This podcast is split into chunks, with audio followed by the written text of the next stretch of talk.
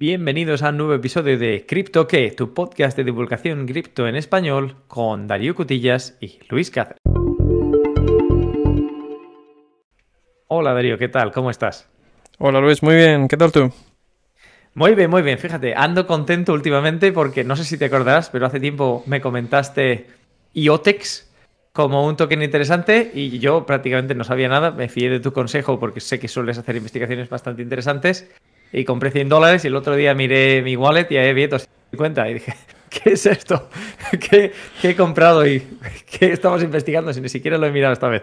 Así que se me quedó pendiente preguntarte ¿qué, me recomendaste, porque aparte no hemos tenido mucho tiempo en el aire últimamente tú y yo para charlar. Exacto. Pues eh, bueno, mira, te lo voy a resumir.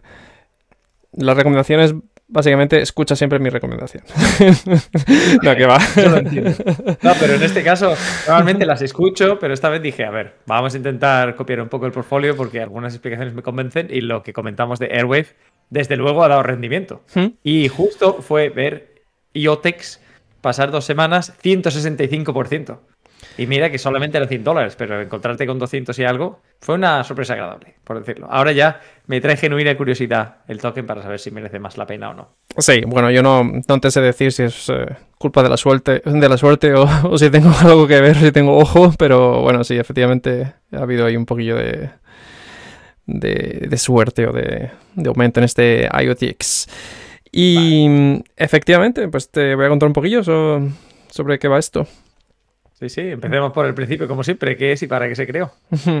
vale, pues eh, IoTix, o a mí me gusta llamarle IoTX, ¿sabes? No sé, todo con sus... IoTX, que además es como el token se busca y es como aparece en las páginas de referencias. Exacto. Bueno, pues este es un proyecto de blockchain que básicamente es una solución escalable para el Internet of Things, el Internet de las cosas. Vale. este es el, sumario. Queda, muy bien como página de marketing ahora. ¿Me puedes contar qué es el Internet de las cosas? Exacto, sí. Sabía que me ibas a preguntar. Entonces estoy preparado. Bueno, pues el Internet de las cosas eh, hace referencia a la red de objetos físicos que incorporan sensores, software y hardware de conectividad y que están permanentemente conectados e intercambiando datos, ¿no? A ver, si tú te pones a mirar a tu alrededor, eh, seguramente ves, eh, yo qué sé, un Apple Watch o puedes ver un Alexia. Y si eres Xiaomi, Watch. Sí, Xiaomi Watch, puedes tener muchas cosas distintas, ¿no? Todas estas, todas estas cosas están conectadas a Internet, por eso son The Internet of Things, el Internet de las cosas. Pero en realidad no somos conscientes que esto va mucho más allá de un reloj, un, móvil o, cosas así, digamos, que estás eh, habituado. O sea, hoy en día tienes eh, eh, frigoríficos, microondas, eh, hornos. Yo, la verdad es que cada vez que veo uno de estos, nunca me lo he comprado, ¿no? Pero hay gente que lo hace, por algún motivo. No sé si... ¿No, que te has preguntado por qué tu frigorífico tiene wifi?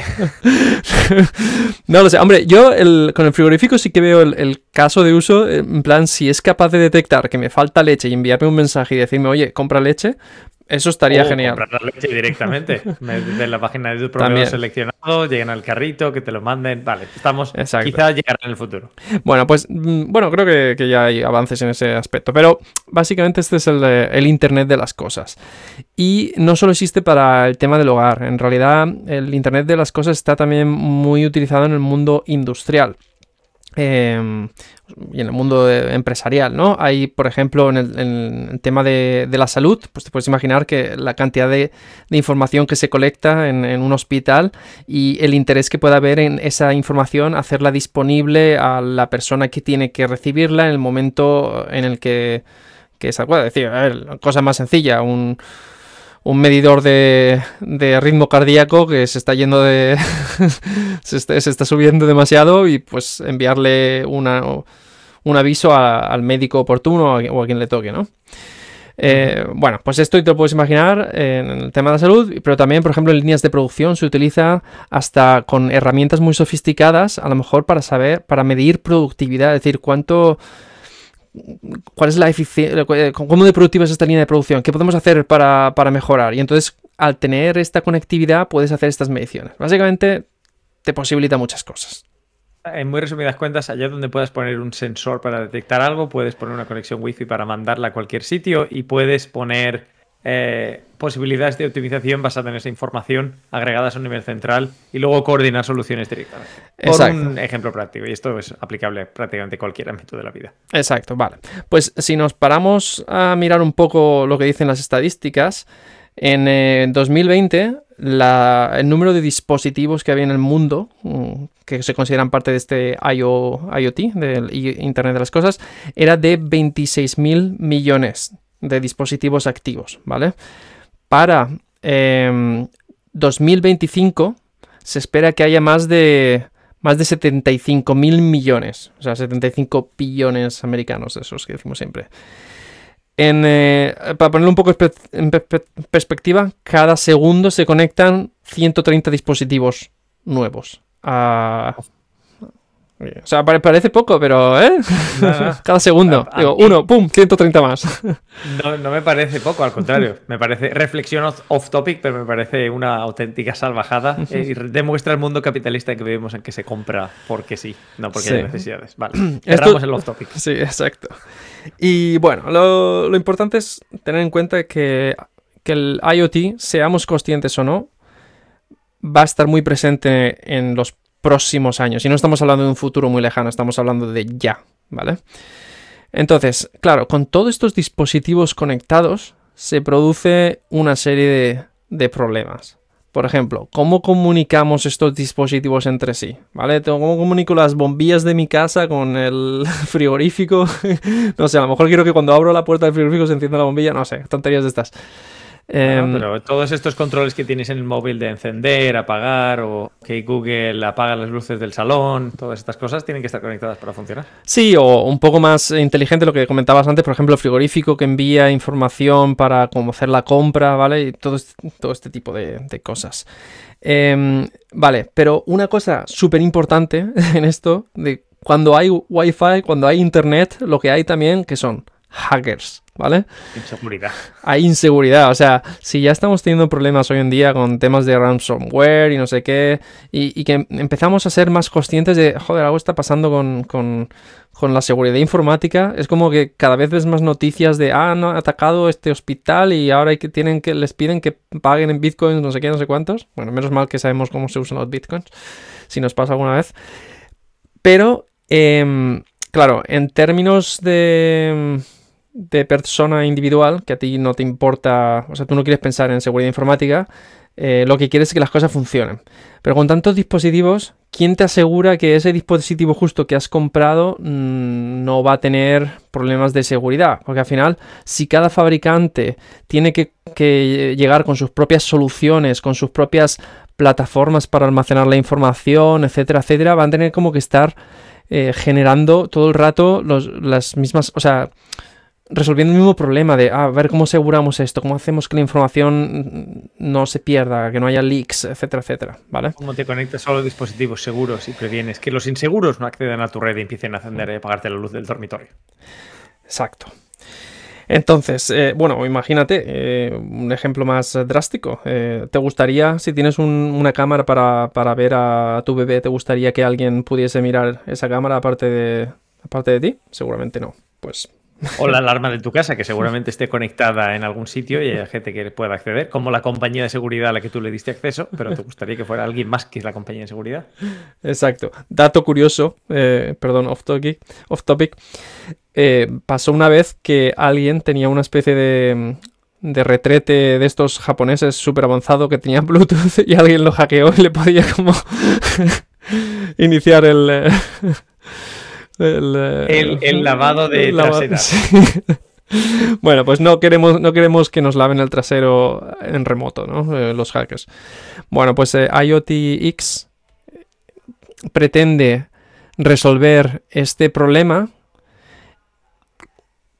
con el uso de la tecnología blockchain. Este problema y otro problema que no hemos comentado que es el problema de la escalabilidad. Es decir, Hoy en día tenemos, eh, hemos dicho, pues yo que sé, a lo mejor de 30 mil millones, ¿vale? Pues en, cuando son 75 mil millones, pues lógicamente toda esta comunicación entre sí tiene que ser escalable, todo tiene que fluir mucho más rápido.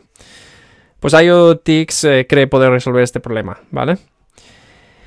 Y mm, bueno, en resumidas cuentas, son cuatro problemas. La escalabilidad, la falta de privacidad, los altos costes operacionales, esto tiene que ver con el hecho de que cada fabricante tiene que resolver el problema una y otra vez y entonces cada uno tiene que implementar su propia solución.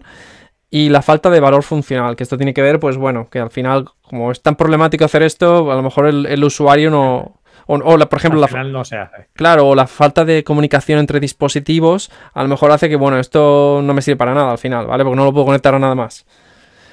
Sí, sí, no, está claro.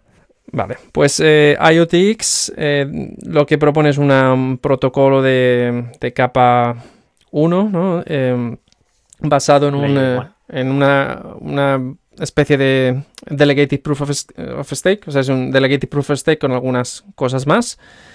Em, y mm, apuesta por la privacidad y la flexibilidad, permitiendo la creación de sidechains o cadenas paralelas. Es decir, tú vas a poder estar en el blockchain pero vas a poder crear tu propio blockchain. Entonces, esto es con la idea de que cada dispositivo al final va a tener unas necesidades especiales. Entonces, lo que quieren es que, bueno, pues imagínate, este fabricante quiere hacer un, un sidechain que funcione para sus dispositivos. y luego, pero tú, claro, exacto. Oído, entonces tú puedes crear tu propio sidechain, tu propia cadena y, em, en en aislamiento del resto donde tú puedes hacer tus operaciones y no se puede conectar fácilmente, que es prácticamente Exacto, o sea, la privacidad. Pero al mismo tiempo te estás beneficiando de la plataforma, del, blockchain principal, que te va a dar la seguridad, te va a dar todo el mecanismo de, validar transacciones, etcétera, y tú no tienes que pensar en eso. Tú solo tienes que pensar en qué funcionalidad quiero yo desarrollar en mi, en mi mini, mini blockchain. Bueno, un concepto que ya hemos visto en, Polkadot y en algunas otras que permitían este tipo de eh, parachains. O Correcto. Cadenas privadas separadas. Vale. Correcto. Muy bien. ¿Alguna pregunta? Pues eh, en relación al concepto, no. Y en relación al, consenso, me parece perfecto. Em, la única pregunta que tengo es, menciona escalabilidad, pero ¿cuán escalable o cómo de escalable? Muy bien, muy buena pregunta. Pues eh, aquí estaríamos hablando de en torno a las 3.000 transacciones por segundo y los 5 segundos de finalidad. ¿Vale? Esto, las 3.000 transacciones por segundo, si lo comparas con una red súper exitosa como eh, Ethereum, eh, lógicamente está muy bien, porque en Ethereum estamos hablando que no llega, no, llega ni, a la, ni, a la, ni a las 20, ¿no? Todavía, ahí todavía, todavía. 2.0 que comentamos en el último episodio que promete, promete y promete. Vamos a ver lo que pasa después. No son las 100.000 transacciones por segundo que promete Solana y estas cosas, pero pongámoslo en, en contexto. IoTix tiene como particularidad que está intentando resolver el problema para este, estos, eh, estos dispositivos del Internet de las Cosas, que normalmente son dispositivos con baja capacidad de procesamiento o, con, eh, con necesidad de consumir poca energía. Con lo cual, si un eh, blockchain como IoTX permite estas 3.000 transacciones por segundo, pero sin requerir de dispositivos súper potentes y que consuman mucha energía, en realidad es un, está muy bien eh, en, su contexto. Así lo veo yo al menos. Me imagino además que si tú tienes tu, tu sidechain, cuando interactúes con la principal es cuando se van a realizar esas operaciones. O sea que en realidad esto es 3000 por, o así es como lo entiendo. Eso no te lo sé contestar, pero es una buena pregunta. A lo mejor eh, habrá que investigar más. el, diablo siempre está en los detalles, pero me imagino que funcionará de este sentido porque obviamente con 3.000 no cubres 30.000 30 millones de dispositivos, así que tendrá que haber ese tipo de, bueno, conexión. Pero, ah, bueno, esto sí. Es que lo que pasa aquí es que no todos los dispositivos tienen que estar intercambiando información entre sí, ¿vale? Dentro de cada eh, sidechain los estarán intercambiando su información y luego imagino que se puede transmitir información a la red principal, si, si se quiere. A eso, a eso me refiero, a eso me refiero. A que las operaciones del sidechain seguramente estén aisladas. Vamos. Muy bien. Em, entonces, hasta ahí eh, los temas de la escalabilidad. Vale, lo tengo claro. Y si comentamos un poquito acerca del token, lo que me hizo feliz esta última semana. Exacto. El token es ese token que deberíamos haber comprado, pero que no hemos comprado. ya, ya. Si mi abuela tuviera ruedas, sería una motocicleta, no mi abuela. Exacto. bueno, sobre el token te puedo decir que en 2018, cuando salió este proyecto, en primer lugar empezó como un token RC20 sobre la plataforma de Ethereum que se llamaba IOTX-E. ¿Vale? Pero en 2019, cuando se produjo el lanzamiento de, de la mainnet, de la red principal de IOTX, entonces se introdujo también el token nativo IOTX. Entonces hoy en día, bueno, eh, existen los dos y hay, puedes, digamos, traspasar, pero la idea es que al final todo va a estar operando en este token nativo de IOTX.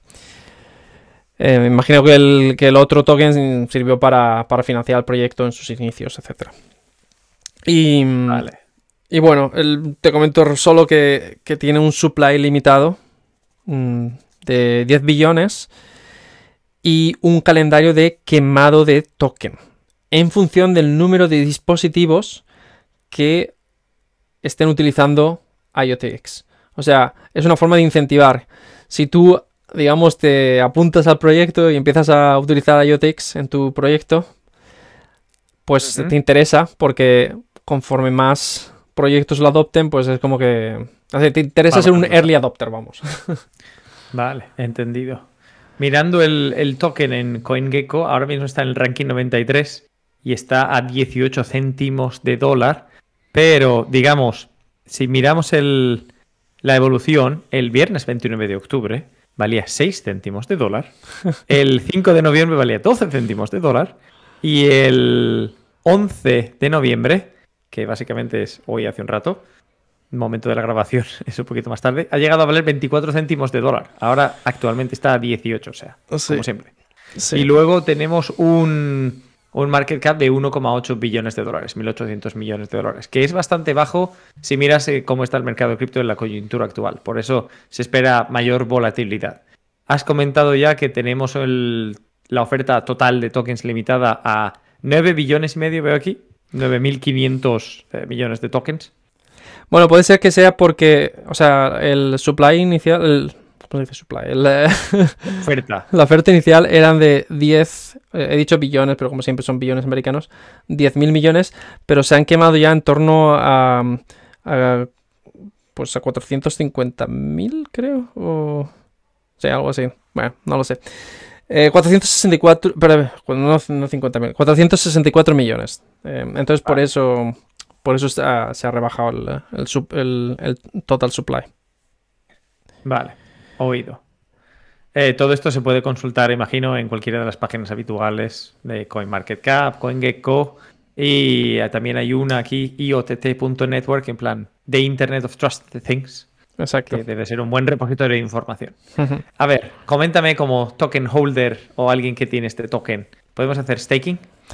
Puedes hacer staking, sí. De hecho, en, eh, en marzo, cuando Binance anunció que, que, se iba a poder hacer trading con este token, ofrecían hasta un 15% de, de rendimiento anual.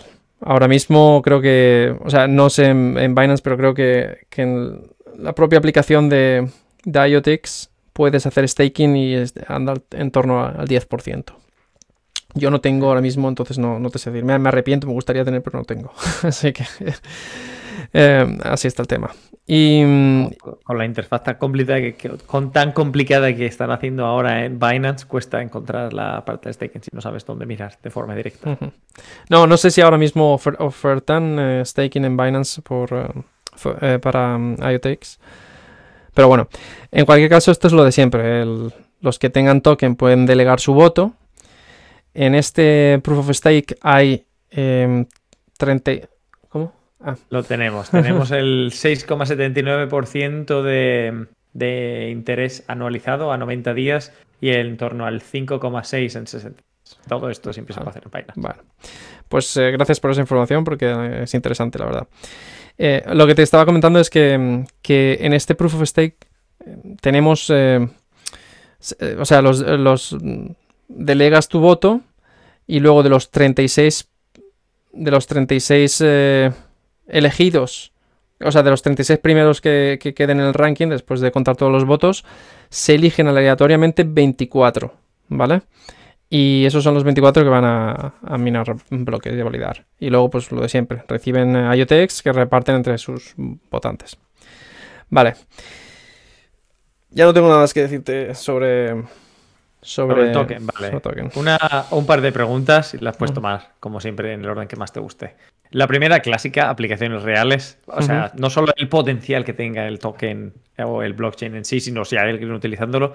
Y la segunda, em, ¿hay alguna, hay algún alguna mención de este blockchain en materia de ecosistema, en plan NFTs, DeFi o algo así relacionado? Porque hemos comentado, lo que hemos comentado me lo imagino más en torno a frigoríficos que en torno a NFTs. vale, te comento primero la segunda pregunta, eh, muy rapidito, sí. Eh, IoTix va más allá del IoT. O sea, tú en realidad puedes tener aquí en, eh, NFTs, puedes tener DeFi apps y puedes tener aplicaciones descentralizadas. ¿vale?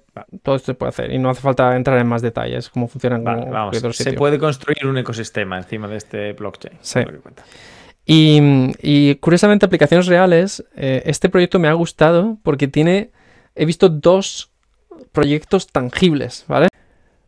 Vale, pues eh, hay dos proyectos que te menciono. Uno es eh, una cámara que se llama UCAM, que es una cámara de seguridad para el hogar, que además ha ganado ha ganado premios en, un, en una cosa llamada Consumer Technology Association y, ha ganado un premio eh, específico para la innovación en ciberseguridad. Así que ojo a ese, a ese dato. Aquí estamos reconociendo el papel de los blockchains en la ciberseguridad. También va a ser, va a ser cierto, es el caso que le dan premios a las tecnologías que utilizan blockchain hoy día, porque esto no deja de ser una cámara para el hogar. Pero vale, que he entendido. bueno, y el segundo es un dispositivo llamado eh, Pebble Tracker, que es un dispositivo que tiene distintos sensores, en plan temperatura, posición, no sé qué, no sé cuántos, así bastante chiquitito. Y que, pues esto, la verdad que no, sé muy bien para qué se usa, pero lo puedes meter, yo que te imagino, para un camión, para, para hacer como tracking de transporte, donde necesites hacer traceamiento de alguna forma. De sí, pero por ejemplo, si tú llevas carne o algo en un, en un camión refrigerado para saber la situación dentro y aparte para saber por dónde va el camión. Así puedes asegurarte de que la cadena del frío, por ejemplo, se mantiene. Es un ejemplo peregrino porque no es que sea un experto en el tema. Pero vale. Perfecto, ¿no? Un, ejemplo muy bueno y muy concreto. Vale, y este también, bueno, los dos te los puedes comprar. la cámara creo que cuesta en torno a los, los 60, 70 dólares y, este otro cuesta en torno a los 215 y además empezó a, distribuirse ahora en, a principios de noviembre. Vamos a ver ahí las ofertillas en Amazon. Pero vale, me ha quedado claro IoTex para qué sirve y los usos prácticos. ¿Algo hay que nos queda en el tintero, crees tú? No, yo creo que, con esto ya hemos dado así una introducción bastante, bastante buena. Perfecto, pues muchísimas gracias Darío por tomarte el tiempo para explicarme IoTex. Ahora ya entiendo muy bien, o oh, entiendo un poco más, eh, por qué la evolución del token y dónde está el ruido y la evolución reciente. Muchísimas gracias a todos los oyentes por habernos escuchado. Como siempre, ya sabéis, si tenéis dudas o preguntas, preguntas arroba con i latina. Ahí nos podéis encontrar. Un saludo y hasta la próxima. Hasta la próxima.